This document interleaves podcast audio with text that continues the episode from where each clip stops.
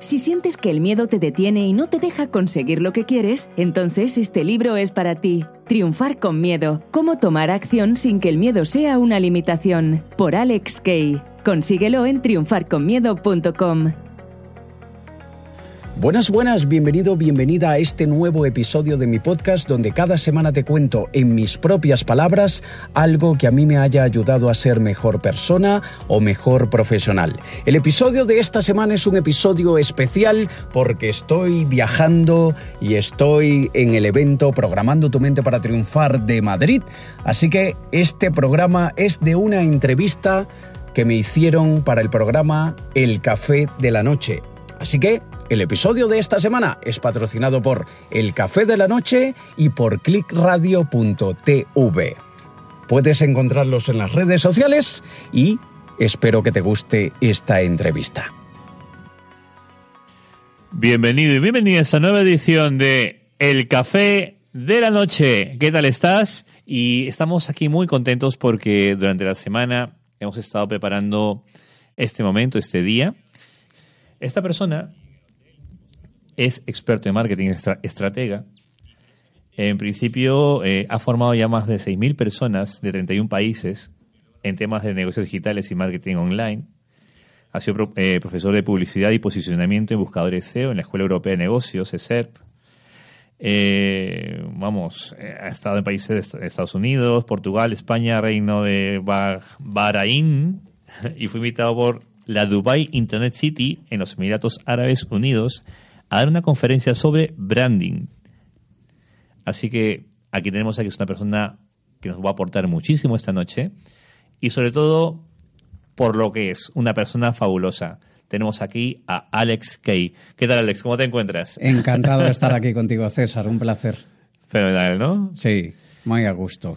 Pues Alex está aquí estos días, él vive en Portugal y porque tiene pues un evento próximo que nos lo va a comentar en breve pero nos gustaría, Alex, que compartas contigo pues un poco, un poco de ti, que la gente conozca también esa parte personal, ¿no? ¿Cómo era Alex de pequeño? ¿Era inquieto? ¿Era muy tranquilo? Era bastante introvertido, bastante tímido. Todavía sigo siendo introvertido selectivamente, pero la timidez me la curó el mundo del espectáculo. Porque yo pasé por el mundo del espectáculo desde... Comencé como aficionado en el año 99 aproximadamente pero me hice profesional, ilusionista profesional, mago profesional, en el año 2003 y estuve hasta el año 2008 como mago profesional a tiempo entero. Hacía fiestas corporativas, lanzamientos de productos, fiestas de niños, todo tipo de, espectáculos en salas de teatro y mm, luego dejé el mundo del espectáculo porque la vida del artista la verdad es que es bastante dura. Dura. Es una vida bastante dura y mm, decidí meterme de lleno en el mundo de los negocios. Pero el mundo del espectáculo me dio, como se dice, las tablas para poder hoy en día hacer lo que hago, creo que de una forma mucho más natural. Decimos siempre que todas las personas tienen una ventaja injusta sobre las demás. En este caso, mi ventaja injusta sobre muchos otros compañeros del sector es esa escuela del mundo del espectáculo. Además, uno de mis mentores me dijo, date cuenta, tú estás en el sector, en el mundo del show business. Y si te fijas, la palabra business es más grande que la palabra show. Así que vuélvete muy bueno en el business para que hagas un buen show. Y eso es algo que aplicamos en cualquier ramo, en cualquier sector, en cualquier industria, ¿no? Por supuesto. Y una pregunta, ¿y cómo entraste al mundo del espectáculo? ¿Qué te, qué te movió? ¿Qué, ¿Qué ocurrió? Cuando tenía como unos nueve años aproximadamente o diez años, vi un mago en la televisión que me fascinó, el mago Mai. Hoy en día sigue siendo amigo mío y me, me hacía muchísima ilusión conocerle y le conocí diez años después. Aparte de eso, yo también a los 11 años empecé a estudiar piano clásico. luego, cuando entré en la universidad del área de la fotografía, porque estudié publicidad del área de la fotografía, me encantó. Entonces, he sido siempre muy artista. O sea, estudié piano clásico, fui fotógrafo y luego ilusionista profesional. y es algo que, bueno, que decidí mezclar todo eso que, que aprendí del mundo del espectáculo y mezclarlo con el mundo de los negocios para, de alguna forma, crear un factor de diferenciación injusto, vamos a llamarle así. Bueno, cada uno juega su, su, baraja, ¿no? literalmente. sí. ¿Y en qué momento, imagino que era, era, disfrutabas haciendo espectáculos en ese momento, y ese salto a, a los negocios, imagino que no fue un salto automático. No. ¿Qué ocurrió? ¿Cómo, cómo fue ese, esa transición? Es muy curioso porque yo recuerdo cuando yo tenía unos 14 o 15 años, yo sí dije que iba a estar en el mundo de la publicidad. Y como estaba estudiando música en esa época, yo quería ser uno de aquellos compositores de jingles de la música publicitaria que es muy común en Estados Unidos, en Latinoamérica también. En España algunas empresas utilizan, en el pasado utilizaban más jingles que ahora. Y yo dije, yo quiero ser compositor de jingles publicitarios. Pero la parte del negocio, como artista que aún soy, pero en aquella época lo tenía sumamente cerrado, me daba, no sé, me daba, yo qué sé, le tenía rechazo, le tenía esa gente de los negocios, eso, eso no era conmigo. Pero cuando me meto como artista profesional, es decir, mi comida depende del negocio, en el mundo del espectáculo y pagar el alquiler de mi, de mi piso dependía del mundo del espectáculo, me tuve que volver mi propio agente y mi propio manager. Entonces yo mismo tenía que buscarme mis espectáculos y yo mismo contactaba a las empresas, les enviaba mi DVD eh, promocional, eh, contactaba con agencias de espectáculo y yo tenía varios agentes que cuando alguien les pedía un mago de cierto tipo y yo coincidía en el perfil, me llamaban a mí. Entonces empecé a aprender mucho de los negocios, además de que en la universidad estudia publicidad y se aprende evidentemente mucho a lidiar con, otras empresas y, mi área de la publicidad era el área de, cuentas. Eh, yo me iba a ir por el área de ejecutivo de cuentas. Y fue así, creo que, al igual que muchas personas, la vida te va poniendo las diferentes pruebas que necesitas para lo que luego vas a tener que desarrollar y la función que vas a desempeñar. Yo creo que he tenido una buena escuela de manera orgánica, natural, sin haberla planificado. O sea que, efectivamente, de un rechazo inicial, el tema de los negocios, que no sabías de dónde venía, y llegó un momento que lo necesitabas, ¿no? Porque ya era parte de tu vida. Y te empezaste a formar. Y fuiste dejando, claro, hasta donde me has contado, claro, ibas, ibas vinculando a los negocios con la parte de espectáculo. ¿Cuándo decides dejar definitivamente el espectáculo y pasar a otro nivel? En el año 2008, finales del año 2008, ya yo estaba en el mundo de los negocios digitales ya hacía bastante tiempo, pero lo hacía como un pasatiempo. Yo... Porque te molaba, ¿no? Veías ahí que puedes hacer cosas, crear, todo estaba por inventarse. Y, y, era otra época totalmente distinta. Yo vendía productos usados en eBay y perseguía literalmente a mis amigos y familiares a ver quién tenía algo para vender en segunda mano y yo me quedaba con una comisión. Que era fascinante eso, en ese momento. Y desde casa. Y, o sea, sin mover desde casa, o sea, eso era lo mejor. Es como yo tengo un producto, o sea, eso es millones de años antes de Wallapop. O sea, ni siquiera soñaban, ellos creo que ni habían nacido probablemente. Pues no. y tú decir, tengo en casa aquí esto, mira, me lo voy a vender, le pones un precio y la gente, y lo mejor de todo era, era que la gente pujaba. La gente pujaba. Es verdad. Y es como decir, no, yo, te pago 10 euros, no, yo te pago 11, yo te pago 12. Y eso es así como que tú te sientes, a ver quién da más, quién da más. Y fue así como yo empecé un poco en el mundo de los negocios, pero de un hobby. Y en el año 2008 dije, me voy a dedicar al mundo de Internet de lleno. Y es curioso, yo siempre lo digo, nosotros somos diseñadores de nuestra propia vida, sabiendo o sin saber, y queriendo o no queriendo. Y yo durante años dije, algún día yo voy a trabajar por Internet, algún día yo voy a trabajar por Internet. Estamos hablando del año 98.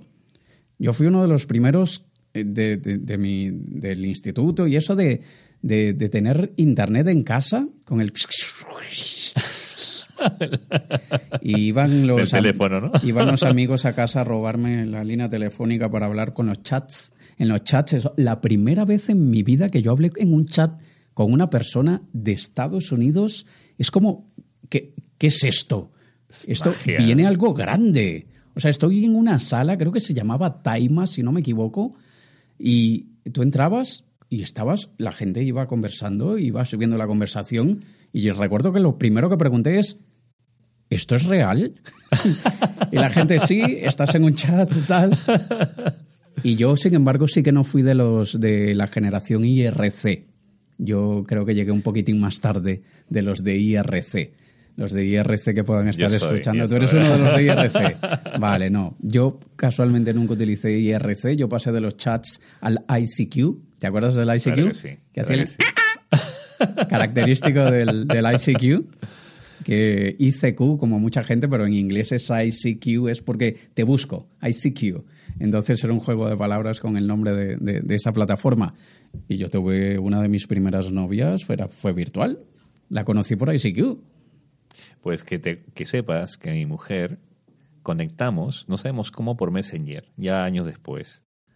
Y fue una cosa, pues eso, por Messenger, no sabemos si ella me añadió a mí o, o yo a ella todavía lo vamos descifrando y después de casi 10 años. Todavía no os, no os acordáis cómo fue. Nos conocimos en el colegio, eso sí, ¿eh? en el colegio ah, nos conocimos, pero bueno, yo no le molaba ni ella tampoco mucho a mí. Era así, ¿no? Y dejamos de vernos. Yo estaba aquí en España, ella vino, somos un café y 10 años. Imagínate. En el Messenger de Hotmail. De Hotmail. Aquel de, sí. Vaya. El Messenger que fue producto de tantos también discordias, tanto odio, tantos. Total. Y mi hermana se casó con un chico que conoció en Messenger. Mucha gente se casó con Messenger, creo. Ya ¿eh? ves. Me suena que sí. Pero bueno, para no, desviarme, para no desviarme de lo que te estaba preguntando. Estamos hoy en el programa de relaciones amorosas a través de Internet. Y... Sí, sí, sí, vamos a, vamos a hacer otro programa de esto, seguramente. Entonces, eh, fuiste viendo que Internet quería hacerlo de forma profesional porque es un mundo que viste tenía mucho potencial. Sí. ¿Y por dónde comenzaste? Aparte de los chats, claro está. Yo empecé con el e-commerce y vendiendo productos. Pasé de eBay. En aquella época podíamos vender en Mercado Libre aunque no estuviésemos en el país del... Mercado Libre, es verdad. Sí. Y yo también me creé cuentas en Mercado Libre de Argentina, de Colombia, O sea, empezaste a surgar en toda la parte de lo que era ventas. Venta de productos tangibles. Eso era... Así empecé yo. Productos tangibles. ¿El, concepto, C, ¿El concepto SEO se movía mucho en ese momento no? Mm, no como... mucho, ¿no? sí, que, sí que algo. Y de hecho en mi época de mago yo hice mi propia página web eh, de manera autodidacta, empírica, leyéndome tutoriales de HTML puro. No habían, no habían gestores de contenido, CMS, o puede que los hubiese, pero yo no los conocía. Conocí, creo que Joomla en aquella época. Pero bueno, yo hice mi página web y eran aquellas técnicas de SEO en que habían un montón de palabras claves del mismo color del fondo de la página para que no se vieran. Y efectivamente así logré posicionarme. Y cuando alguien buscaba mágico, que mágico es mago en portugués, porque estaba ya desde esa época viví en Portugal, eh, la gente me encontraba y por la web a veces recibía pedidos para, para fiestas y eso. Y sí que hacíamos SEO, pero de una manera muy distinta. Sí, sí, que eso se ha movido muchísimo con los años. Sí. y yo Luego en el año 2009 hice un curso de, comercio electrónico con la técnica dropshipping, porque eso también fue una revelación para mí. O sea, el estar en casa, no tener que importar productos y que si tú me comprabas algo en Australia, yo ni siquiera tenía que importarlo y enviártelo, sino que el fabricante o distribuidor se encargaba de enviártelo a ti directamente y él no ponía su identificación en la caja y tú sabías lo que tú habías comprado por internet, entonces sabías que venía de mí eso era flipante totalmente. ¿Y eso cuándo lo hiciste tú? ¿Hace cuánto? Eso empecé a hacer. Yo descubrí el dropshipping por allá por el 2004-2005. 2004-2005. Sí. Cosa que ahora está de moda, ¿no? Está súper de moda y hay gente por ahí que, que, lo ha puesto muy de moda. Yo creo que fui, creo, no, no, no sé si estoy diciendo una barbaridad, pero yo creo que fui el primero en hacer un curso de dropshipping en el año 2009. No sería extraño, ¿eh? porque imagínate que ha llovido mucho. ¿eh? Sí. Si alguien lo hizo antes del 2009, que me lo diga y nunca más vuelva a repetirlo. Pero, que se manifieste. Pero yo creo, creo que fui, fui el primero en hacer un curso de dropshipping en el año 2009. Tremendo, ¿eh? Y luego en el año 2010 hice un, hice un curso de, de SEO, de posicionamiento web, con técnicas sumamente black hat, que son técnicas que a Google no le gustan para nada, pero funcionaban muy bien en aquella época.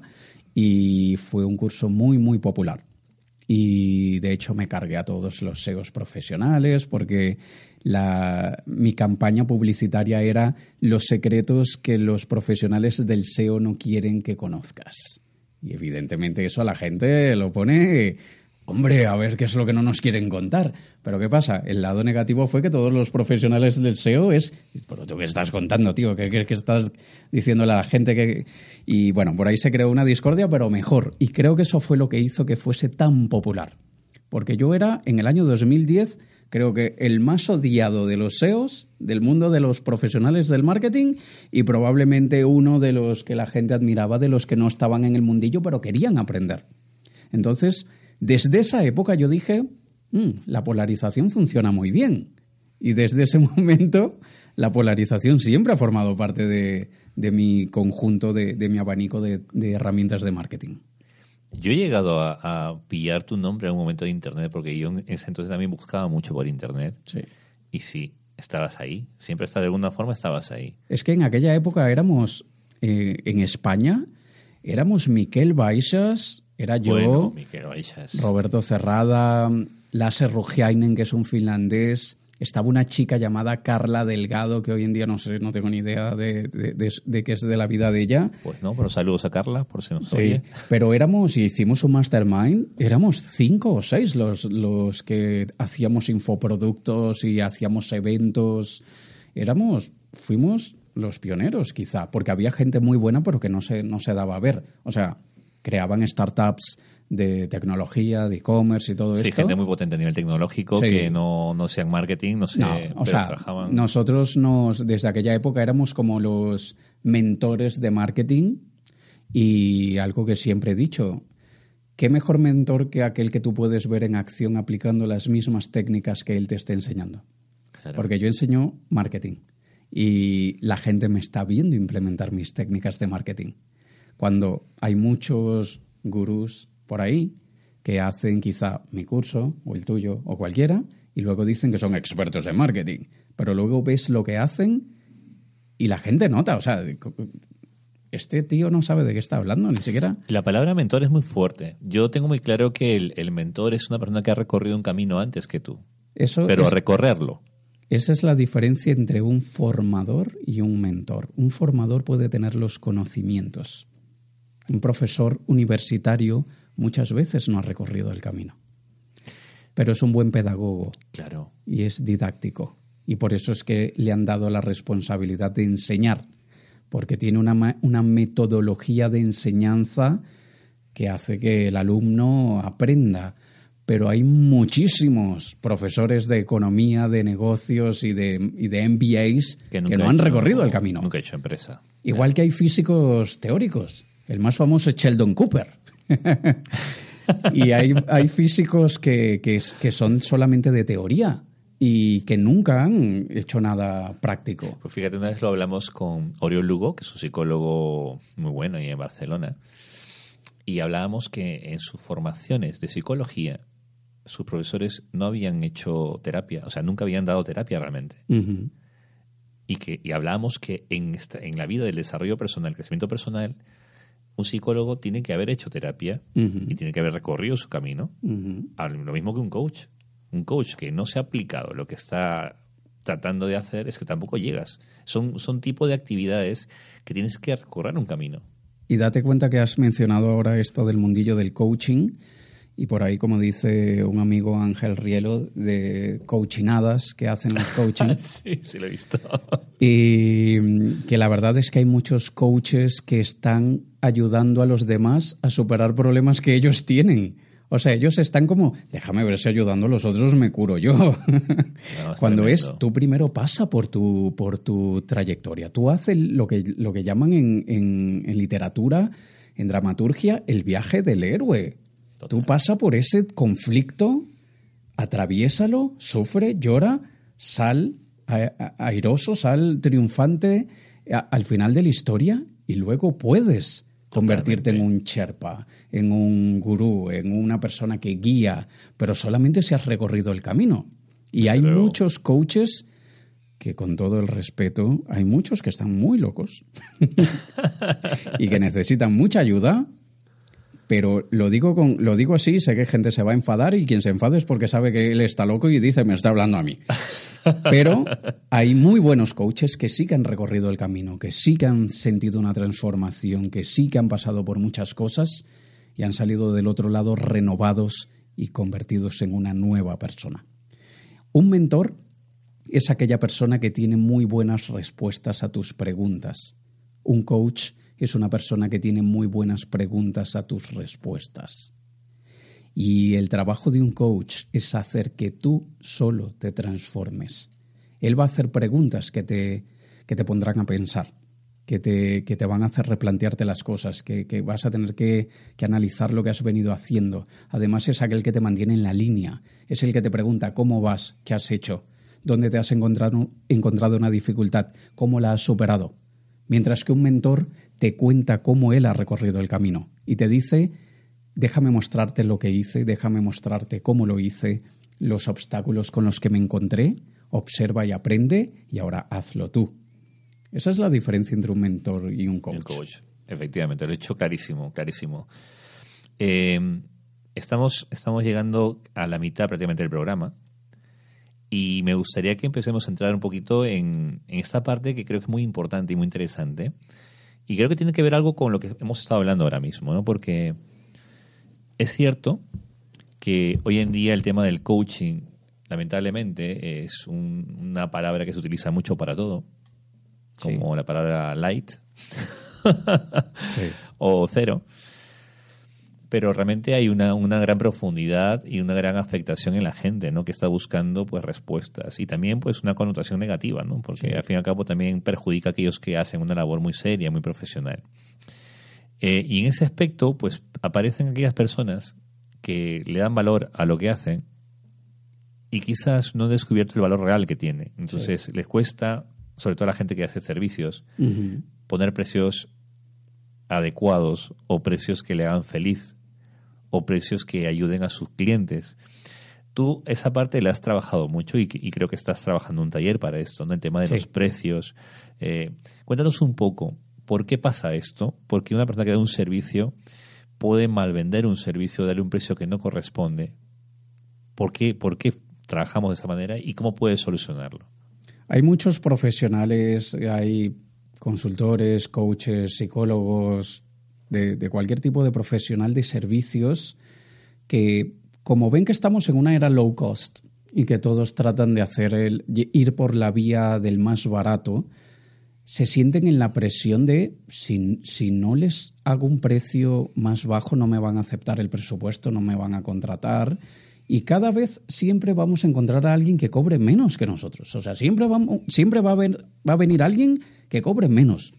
Y entonces los demás, como para intentar mantenerse en el mercado, bajan y bajan y bajan y bajan y bajan los precios.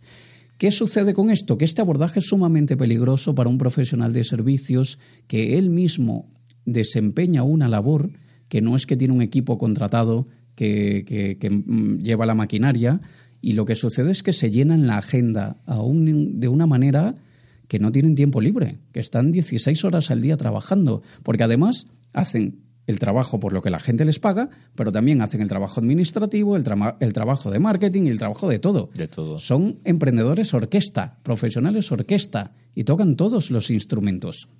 ¿Cuándo podían tener otro abordaje? Trabajar con muchos menos clientes, pero por un precio mucho más elevado. Y date cuenta, tú no tienes que cambiar lo que haces, tienes que cambiar a quién se lo haces. Yo, por ejemplo, una de mis clientes es coach y ayuda a mujeres a superar la depresión. Ella fue una persona que tuvo una infancia muy difícil, fue abusada cuando era niña, eh, cuando tuvo su primer trabajo, sus compañeros de trabajo la acosaban. Es una chica muy, muy bella, muy guapa, y, esa presión la hizo cerrarse mucho y entró en un, episodio de depresión muy fuerte. Y cuando ella empezó a, crear su, su, su, transformación y dijo yo quiero ayudar a otras mujeres a superarlo como lo hice yo, ella se dio cuenta que mucha gente quería pagarle 10 euros, 20 euros, 30 euros por una sesión de coaching. Y yo le dije, vamos a cambiar por completo el abordaje y tú vas a ayudar a las actrices, a las celebridades que están pasando por depresión y les vas a cobrar 2.000 euros la hora. Pero para eso tenemos que crear algo porque nadie te va a pagar 2.000 euros la hora si tú no has creado los tres elementos esenciales para cobrar esos precios, que es imagen, actitud y pruebas. Esos son los tres elementos que se necesitan para poder, poder cobrar precios elevados. Tú no puedes cobrarle a una actriz o a una presentadora de televisión 2.000 euros por la sesión de coaching si tú no eres como ella es, si tú no te luces como ella luce, si tú no estás a su altura. Es como digo yo, y como lo han, lo han dicho muchas personas, tú no puedes contratar un asesor financiero que haya llegado a la reunión en metro o que haya llegado en un Seat León. O sea, es como, ¿qué, vas a manejar mi dinero si se nota que ni, ni, has, ni has podido tú hacer dinero? Entonces la imagen es muy importante y cuando nosotros subimos de categoría con los clientes es aquí donde entra la, aquella vocecilla interior de mucha gente de, pero es que yo no estoy a la altura de ellos, pero es que esa gente me intimida, pero es que, es que, es que, y ahí se quedan. Y es básicamente tus creencias, aquello en lo que tú crees. Hay mucha gente que sufre del síndrome del impostor. Creen que no son lo suficientemente buenos. Dicen, yo no me veo capaz de generarles valor a personas de tan alto nivel. Pero a ver, si tú no eres capaz de generarle valor a personas de alto nivel, tampoco eres capaz de generarle valor a personas de, menor nivel. Porque si tú eres coach de, para ayudar a superar la depresión, no es que aquella persona, aquella celebridad de la tele a la que le cobras 2.000 euros, no le puedes ayudar a superar la depresión, pero a la ama de casa que te paga 20 euros sí puedes. ¿Por qué? Entonces, esas creencias limitantes y aquella historia que mucha gente se cuenta es la que hace que les dé miedo pasar a otro nivel. Y venimos, nos estamos acercando a una de las mayores crisis de la historia. La crisis del 2008 fue simplemente un juego para ver qué tanto aguantábamos. Pero viene ahora la verdadera y los únicos negocios que van a sobrevivir son aquellos que se enfocan o en los sectores más bajos de la sociedad o en los sectores más altos de la sociedad. Los del medio van a ir hacia los más bajos. La persona de clase media, como la conocemos hoy, ya de hecho hoy no es lo que era hace 10 años. Y lo que será en los próximos 5 años, ni, ni de cerca. Y ellos, las personas de clase media, entre comillas, van a consumir en empresas y, van a contratar servicios que, le, que atacan a la clase baja. Entonces es ahora donde todos los profesionales tienen que decidir, o soy el bazar chino de la esquina o soy la tienda Apple de la otra esquina. Y, y, esto es una decisión muy importante y piensa que, y en mi caso, yo solamente ayudo en lo que es en autoridad, persuasión, negociación e influencia solamente trabajo con 12 personas al año. 12. Si me contrato un, décimo tercero, le digo que no tengo, no tengo espacio. Y cada uno de ellos me paga 2.500 euros al mes. Eso versus tener 100 clientes que hasta se te olvida quién es tu cliente, porque tienes tanta gente que atender que, cuéntame cuál era tu caso. Y te dices, pero ¿qué me estás contando si, si, tuvimos reunión la semana pasada? Sí, pero es que tengo que atender a 100. Ahora, tú me dirás, pero es que tener 12 clientes solamente, bueno, haz las, las matemáticas. Porque captar un cliente de 2.000 euros al mes requiere el mismo trabajo, esfuerzo y sacrificio que captar uno de 10 euros al mes. Porque igual la captación es el proceso, es el mismo. Y además, ¿sabes qué? El de 10 euros al mes jode muchísimo más. Perdón, ¿se puede decir jode en en la radio? Sí. Ya que lo he dicho, ya pues no pasa nada. Pues. Sando dice peores cosas, ¿eh? Bueno. Eh, es una persona que te molesta muchísimo más que aquella que te, que, le paga, que te, que te paga 2.000 euros al mes.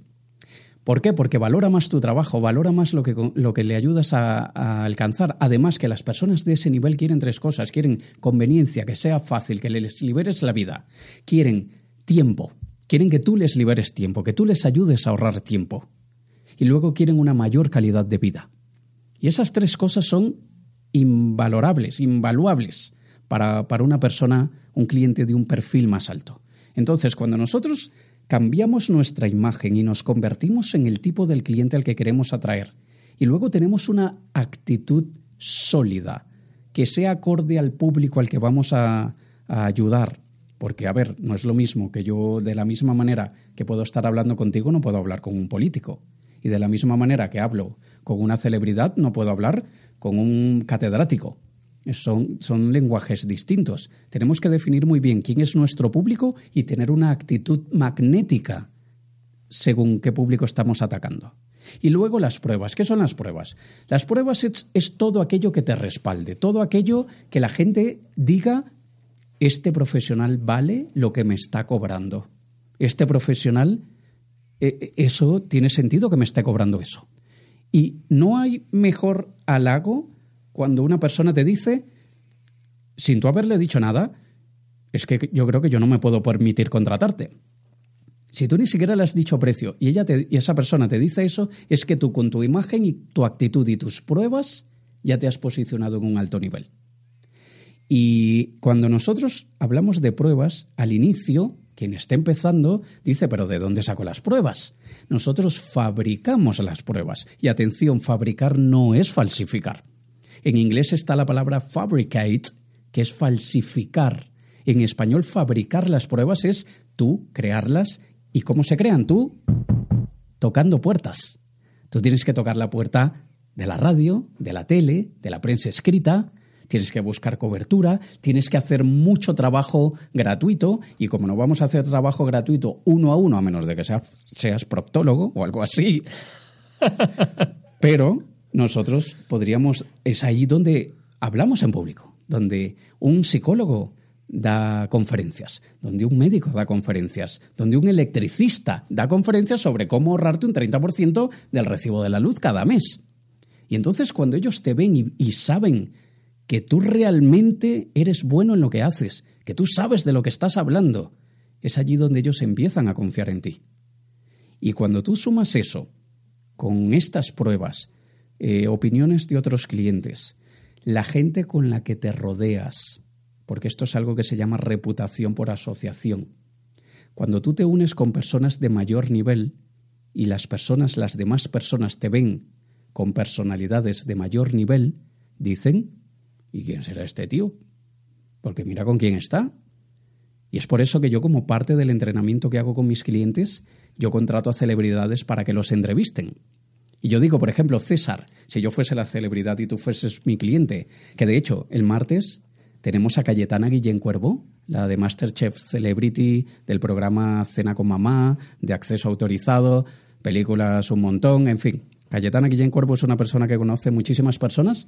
La contratamos para que entrevistara a mis clientes y ella te preguntaría, por ejemplo, César, tú que llevas en el mundo de la radio todo este tiempo y que para ti es tan natural hablar delante de un micrófono y que tu arte comunicacional impacta a tanta gente, cuéntanos ¿Qué es aquello que debemos tomar en cuenta cuando queremos iniciarnos en el mundo de la comunicación?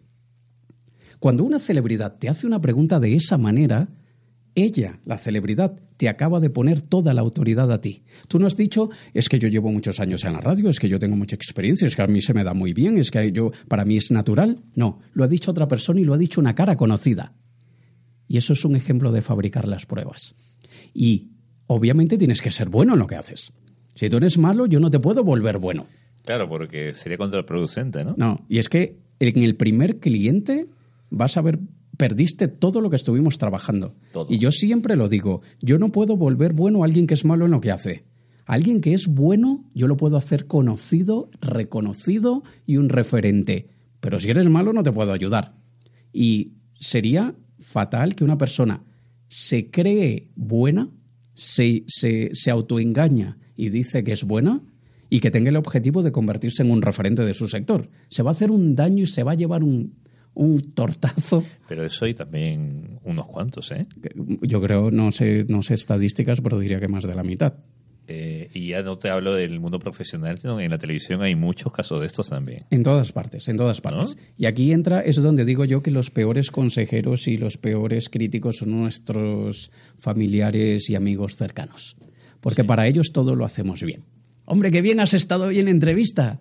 Y no, no has estado nada bien. Pero para tus amigos y familiares has estado bien y tú te empiezas a contar esa historia. Y luego la gente por naturaleza, la gran mayoría son simpáticos y quieren, no te van a decir, tú apestas, tú lo haces fatal, tú no sirves para esto, no te lo dicen, se lo quedan callado. Y entonces dejas que te cuentes una historia. Y yo siempre lo digo, Yo llevo muchísimos años en esto, llevo más de 15 años en, total en este mundo y yo le digo a la gente, gracias por, por el halago, gracias por las palabras bonitas, siempre me, me satisface, me hace sentir agradecido porque estoy haciendo un buen trabajo, pero dime qué puedo mejorar. Dime, dime algo que tú consideres que pueda mejorar. Y para eso es que tenemos estos grupos mastermind donde nos rodeamos de empresarios muy poderosos, porque también algo importante que debemos tener en cuenta, César, es que no deberíamos escuchar consejos de personas que no han llegado a donde nosotros queremos ir. Porque hay muchísimas personas que quieren darnos su opinión y ellos no han recorrido el camino que nosotros vamos a tener que recorrer para llegar a donde queremos. Y hay algunos que me dicen, sí, pero es que de la experiencia mala también se aprende. Sí, es verdad. Pero ¿qué prefieres? ¿Y cómo crees que vas a llegar más rápido? ¿Aprendiendo de alguien que lo hizo mal o aprendiendo de alguien que lo hizo bien? Está claro. Entonces esto es algo que, que, también nosotros nos rodeamos de otros compañeros de sectores muy distintos, hacemos lo que llamamos sillas calientes, donde decimos, por ejemplo, estamos aquí en esta sala ocho personas, todos super tops, altos ejecutivos, CEO de empresas, y yo quiero decir, por ejemplo, chicos, voy a lanzar una nueva conferencia, quiero presentárosla y quiero que me deis vuestra opinión. Y aquí estoy hablando delante de un montón de cracks que lo que ellos digan yo callo, escucho e implemento. Y eso es lo que me hace mejor, el feedback de los demás.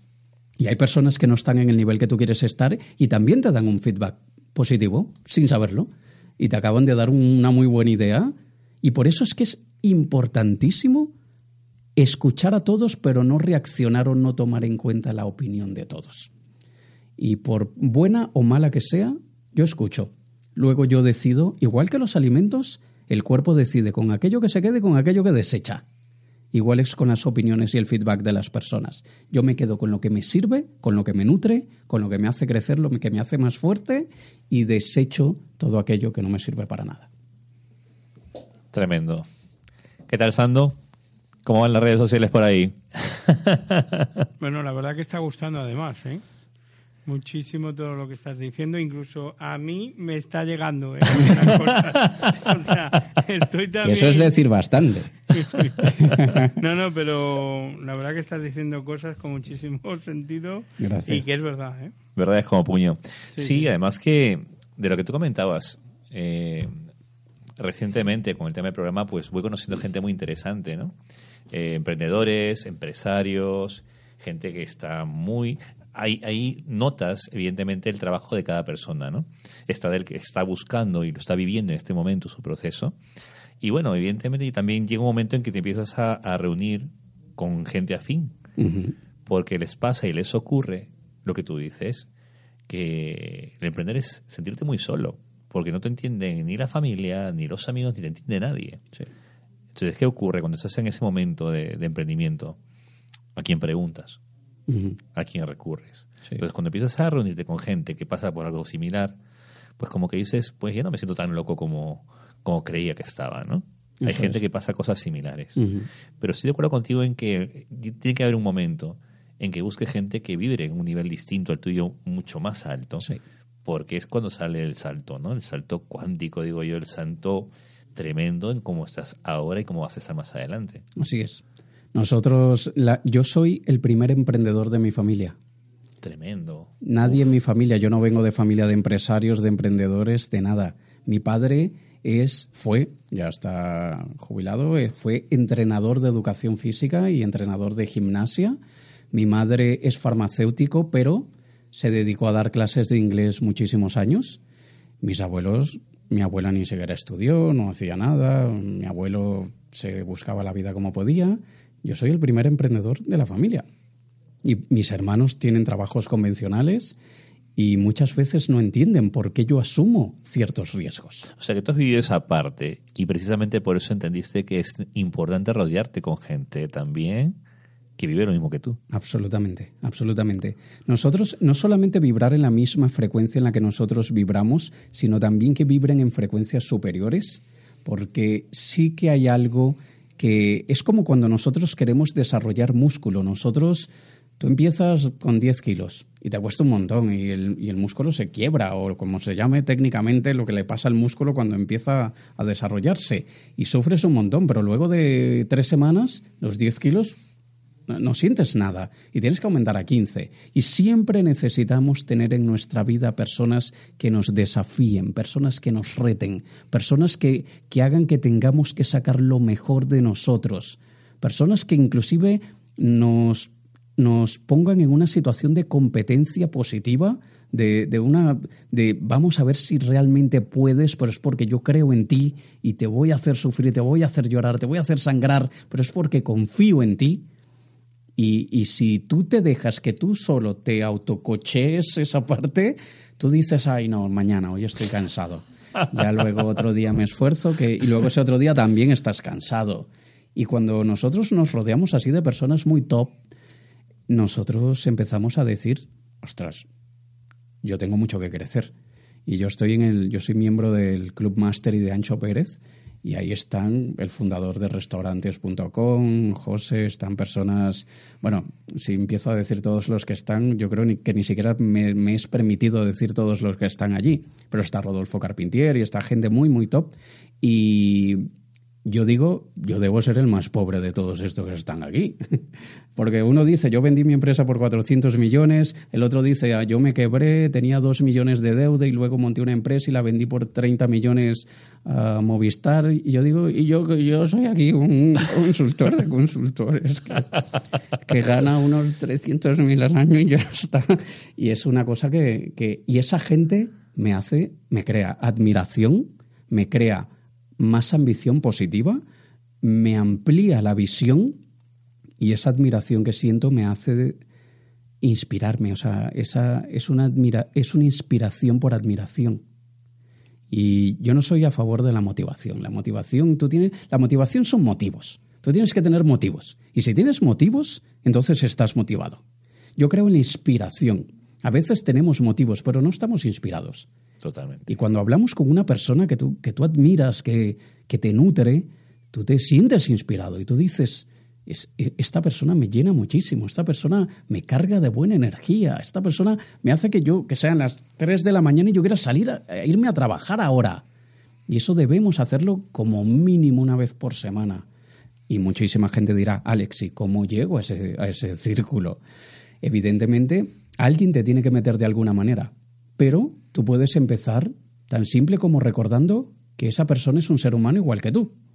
Y a veces, ¿por qué no? Y como lo hice yo en mi época de artista, yo conocí artistas muy, muy reconocidos, escribiéndoles a la gente, al, al, al manager, diciéndoles, oye, me encantaría algún día poder conversar con él. Y de 10 pasaban de mí 9. Pero ese uno que sí me decía, bueno, vale, hablamos, pásate por aquí, en aquella época también que era músico, pásate por el estudio y te sientas allí escuchas la grabación. Nueve pasaban de mí, pero esa persona me nutría un montón. Y hay mucha gente que no se atreve a hacer eso. Mucha gente que no se atreve a contactar a, a Mancio Ortega, a invitarle a un café. Que él va a pasar de mí. Sí, seguramente, te lo garantizo. Va a pasar de ti. Pero al menos inténtalo. Que el no ya lo tienes garantizado. ¿Qué puede pasar si, te, si de repente te sorprende y te dice, hombre, ¿tú de dónde eres? De, yo qué sé, de La Coruña. Yo también. Y es por la tierra. Algo encuentras en común que la persona quiera conversar contigo. Pero es simplemente tocar puertas. Has tocado un punto, vamos, tú sabes que lo voy a comentar aquí un momentillo. Cuando salió el tema de Jürgen Klarik, que venía, eh, te he contado pues detrás de cámara que hemos empezado hace poco, ¿no? Y bueno, hemos avanzado en el programa, agradecemos que la gente nos sigue y nos escucha y cada vez vienen personas como tú con una vibración tremenda, ¿no? Y aportan y, gente está muy contenta con lo que aparece en el programa, ¿no? Y, y Noelia, mi mujer, mira que trabaja en producción, dice, ¿y por qué no lo entrevistas? Yo digo, ¿tú crees que va a querer que le entreviste un programa? Yo que estoy comenzando, pues prueba, pues dala tú misma. Le se puso en contacto Noelia, empezaron a salir las cosas. Y hasta el día lunes, el día lunes había una entrevista con Jürgen, pero era una rueda de prensa realmente, ¿no? No había que estar ahí directamente preguntándole cosas, una rueda de prensa y yo podía preguntarle dos cosillas. Pues resulta que no era así. eran personales. y en ese momento lo que te decía, que en ese momento pues tuve que respirar, decir, bueno, lo que le voy a preguntar, todo lo que estuve trabajando, todo lo que estuve pensando, y al momento fluyó y ocurrió. Y ocurrió. Y ocurrió a partir de tocar esa puerta. Eso es. ¿no? Y, y lo agradezco incluso en redes, pongo, esto es gracias a que tuviste la iniciativa y, gracias a que tuviese el impulso y también me lo creí, ¿no? Entonces, yo realmente creo que esos momentos se dan, como tú dices, además ciertamente estás aquí por eso también. Porque Alex Kay también lo sigo hace mucho tiempo, es una persona que, que aporta mucho valor. Y esa humildad que has tenido de decir, pues voy. Porque es verdad, he tocado puertas también de otras personas que han hecho muchísimo menos que tú, y me han contestado de maneras muy curiosas. y yo les he agradecido y les he deseado que les vaya bien. Y esto que has hecho de estar aquí en el programa, pues demuestra pues la calidad de persona que eres. O sea que públicamente lo agradezco también, Alex. No, no, es un gusto. Yo recuerdo perfectamente cuando tú me escribiste y me, me, propusiste venir aquí. Y yo, claro que sí, claro que sí. Pero sí que te digo, César, que yo sí que pasé por mi época. Creo que es natural en todas las personas. El, el camino del héroe, ¿no? Sí, y yo pasé por aquella época en la que yo me creía el puto amo del universo. Y yo sí tuve una época y mi peor pico fue en el año 2015 cuando era mi mejor época en, aquella, en aquel momento. Nunca había ganado tanto dinero, nunca había conseguido tantas cosas y dije, soy el amo. Y creé o desarrollé algún tipo de arrogancia, mm, no de que yo soy mejor que tú, sino que tú tienes que ser digno de mí. Algo así. Luego de repente viene la vida y te mete un... Ah, no, no, perdón, no iba a decir otra palabra. te mete un tortazo a la vida y entonces te hace venir a tierra. Y yo tuve un bajón muy fuerte en el año 2016. Y es algo así como que la vida te dice, yo te estoy dando esto y tú lo vas a utilizar de esa manera, te lo voy a quitar porque entonces no estás preparado aún para esto. Y entonces es allí cuando tú aprendes la lección Tú creces, tú maduras. Ya tengo 40 años, soy oficialmente maduro. oficialmente, sí. Soy oficialmente maduro. Y eh, son trayectos por los que uno pasa. Hoy en día es, es, curioso porque yo no utilizo la palabra humildad porque yo siempre he sido muy humilde. Y humilde es simplemente tener plena noción y conciencia de nuestras debilidades y actuar en base a ellas. Eso es humildad. Correcto. Ahora, modestia, no siempre he tenido modestia. Yo muchas veces he sido muy poco modesto, pero también cada persona tiene su modestómetro en lugares distintos. Porque si yo te digo a ti, ¿sabes qué me he pasado? Me, fui con mi pareja, con mi chica, tres días a Maldivas a desconectar. Tú puedes decir, cabrón, este tío que, sí, me lo lanzas así como que sí.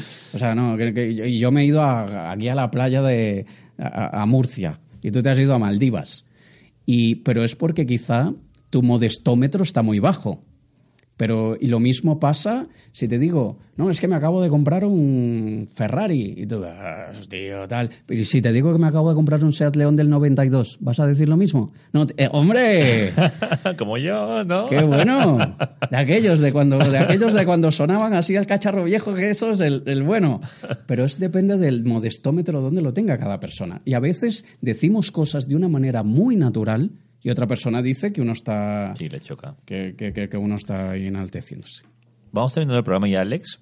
Y no me gustaría que nos vayamos sin que nos cuentes qué se viene este fin de semana, el martes. ¿Qué tienes preparado para, para la gente, para el público? Este fin de semana en el Hotel VP El Madroño tengo un taller que hago con el mayor gusto del mundo. Eso no es trabajo, eso lo hago con pasión. Es un taller llamado Programando tu mente para triunfar. Y Toda la información está en triunfar.co, triunfar.co. Y mm, eso es un taller que el, el, estreno fue en Bogotá en el mes de septiembre, luego lo hice en Medellín. Fue un éxito total en Colombia, ahora por primera vez lo voy a hacer aquí en España. La gente sale tocada de manera positiva y yo decidí hacer esto porque me di cuenta que muchos de mis alumnos, muchas de las personas a las que yo he entrenado no conseguían resultados porque la máquina más poderosa que nos han dado, que es el cerebro, ha venido sin manual. Y es tratar de alguna manera de crear un manual y yo, como lo digo inclusive en mi libro que tiene el mismo nombre, ¿quién soy yo para hablar de estos temas y cuando tanto se ha dicho sobre crecimiento personal y desarrollo de mentalidad de éxito? Pero yo condenso en ese taller lo que a mí me ha funcionado. Porque el mundo de, esto de crecimiento personal está lleno de motivación superflua, de técnicas que en la teoría se ven maravillosas, pero en la práctica no funcionan. Yo ahí condenso lo que a mí me ha funcionado, lo que a mí me ha hecho más productivo, lo que me ha hecho adquirir más disciplina, lo que me ha hecho sentirme más motivado y sobre todo enamorado de lo que hago y no, no hacerlo por trabajo. Y fíjate qué tanto me gusta este taller que el próximo año lo repetiré en Colombia para 2.000 adolescentes totalmente gratis, sin patrocinadores, sin ayudas de nadie. Simplemente estamos contactando a escuelas que tengan auditorios y decirles, cuando es un colegio privado, te vamos a dar por la mañana el taller versión reducida de cuatro horas a tu colegio, por la tarde permítenos traer a un colegio público de recursos inferiores y lo voy a hacer con 2.000 adolescentes totalmente gratis. Y esto es un taller que es para todos, no es para niños, no es para adolescentes. De hecho, a mi taller este fin de semana van, van más adultos que, que personas más jóvenes. Pero es un taller que es súper fundamental para que nosotros podamos eliminar tantas creencias limitantes que tenemos, que podamos superar muchos de nuestros miedos. Por eso yo escribí el libro Triunfar con miedo, cómo tomar acción sin que el miedo sea una limitación. ¿Y por qué le puse ese nombre al libro Triunfar con miedo? Porque el miedo está allí para ayudarnos y el miedo, no, el miedo es una brújula, el miedo no es un obstáculo. Nosotros tenemos que hacer las cosas cagados del miedo. Perdón. Eh, tenemos que hacer las cosas con, con miedo y, tratar de que salga lo mejor posible y entender que el fracaso es parte del éxito. Y de hecho creé en el libro algo llamado el decálogo del fracaso, que a la gente le ha gustado muchísimo. Mi amigo Ismael Cala lo, comparte frecuentemente y muchas personas lo han estado compartiendo por internet, porque eso es, eso es de lo que es importante trabajar para nosotros poder... Si tú no logras crecer como persona, ¿cómo vas a hacer crecer un negocio? Lógico. Entonces es de eso que se trata el taller. Y luego el martes eh, es algo totalmente distinto, pero que sí que tiene que ver con lo que yo hago con políticos, celebridades, coaches y consultores de alto nivel.